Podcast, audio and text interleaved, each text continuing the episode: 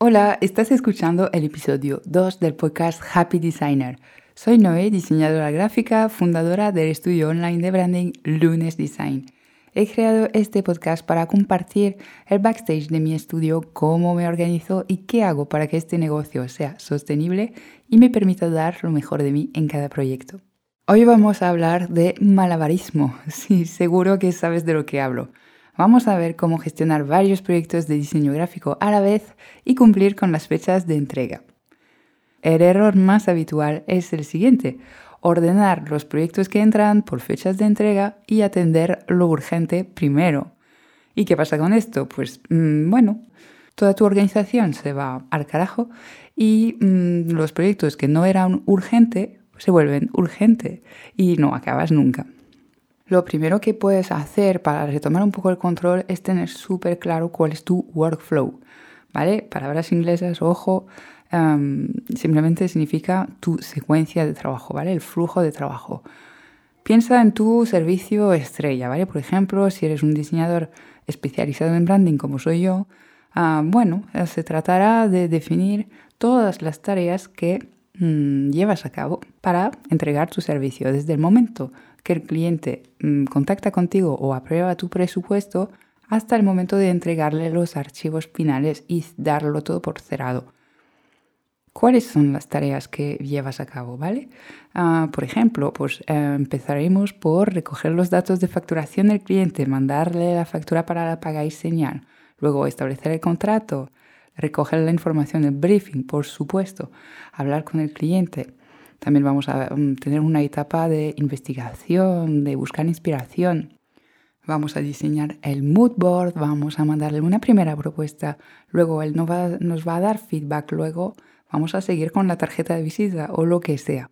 ¿Vale? Ya me entiendes. O sea, se trata de tener súper claro todas las mini tareas que vas a hacer quién lo va a hacer, porque a veces puedes contar con la ayuda de asistente, de, bueno, copywriter, quien sea que trabaje contigo en este proyecto.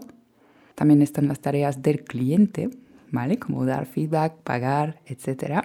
O darte el material, ¿vale? Que cuando diseñamos webs, por ejemplo, esto se vuelve siempre bastante divertido. Una vez tienes todas estas tareas, es, mm, va a ser súper fácil, primero, saber cuánto tiempo tardas realmente con un proyecto y detectar todos estos momentos en los cuales estás bloqueado porque estás esperando material, porque estás esperando feedback, porque estás esperando un pago, etcétera, etcétera. Esto te va a permitir organizar bloques de trabajo de una forma mucho más segura. De paso vas a poder revisar tus precios porque normalmente no calculamos bien los tiempos bueno, que tardamos realmente para un proyecto, por lo que igual tienes que subir un poquito tus precios una vez hecho este ejercicio.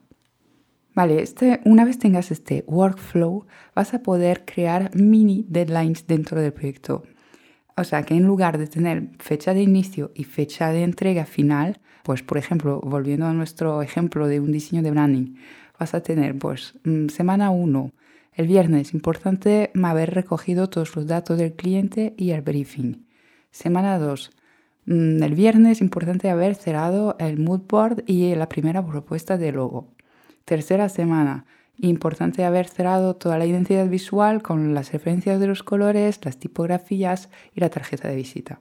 ¿Sí? ¿Ya lo entiendes? O sea, simplemente se trata de crear nuevas fechas de entrega dentro del proyecto para seguir un poco el ritmo y no dejar todo para la última semana. Otra cosa que lo cambia todo es usar un sistema de project management, ¿vale? De gestión de proyecto. Hay muchas aplicaciones gratuitas para hacerlo. Yo uso Asana. Estoy encantada desde el minuto uno con esta herramienta porque la verdad que uso la versión gratuita desde años y no, las funcionalidades son más que suficientes para mi negocio. Y es súper fácil de usar, o sea que vas a tardar cinco minutos en entender cómo funciona todo esto. Es mm, maravilloso. Además, salen unicornios cuando acabas las tareas. Esto a mí me tiene, pues vamos, esta herramienta me tiene encantada. ¿Por qué es importante tener un sistema de project management? Porque no puedes perder tiempo pensando cuál es la siguiente tarea. No puedes mm, pensar, pues vale, ¿a qué, qué proyecto me apetece hacer ahora? No, no es así. Vas a tener que decidir de tus proyectos de a qué te vas a dedicar ahora en función de, de la importancia del proceso de trabajo que vas a seguir. Además, Asana te permite pues, mm, gestionar tus tareas con colaboradores con mucha facilidad sin pasar por el email, lo que es un ahorro de tiempo y energía importante. Y mi último consejo es conoce tus límites, no abarques más trabajo de lo que realmente puedes.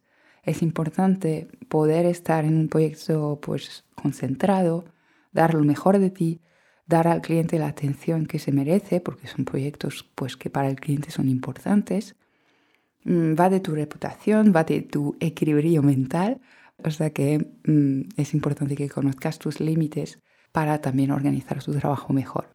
Espero que este episodio te haya inspirado. Recuerda que en mi web luneseschool.com tengo más recursos para ayudarte a eliminar el caos de tu negocio creativo.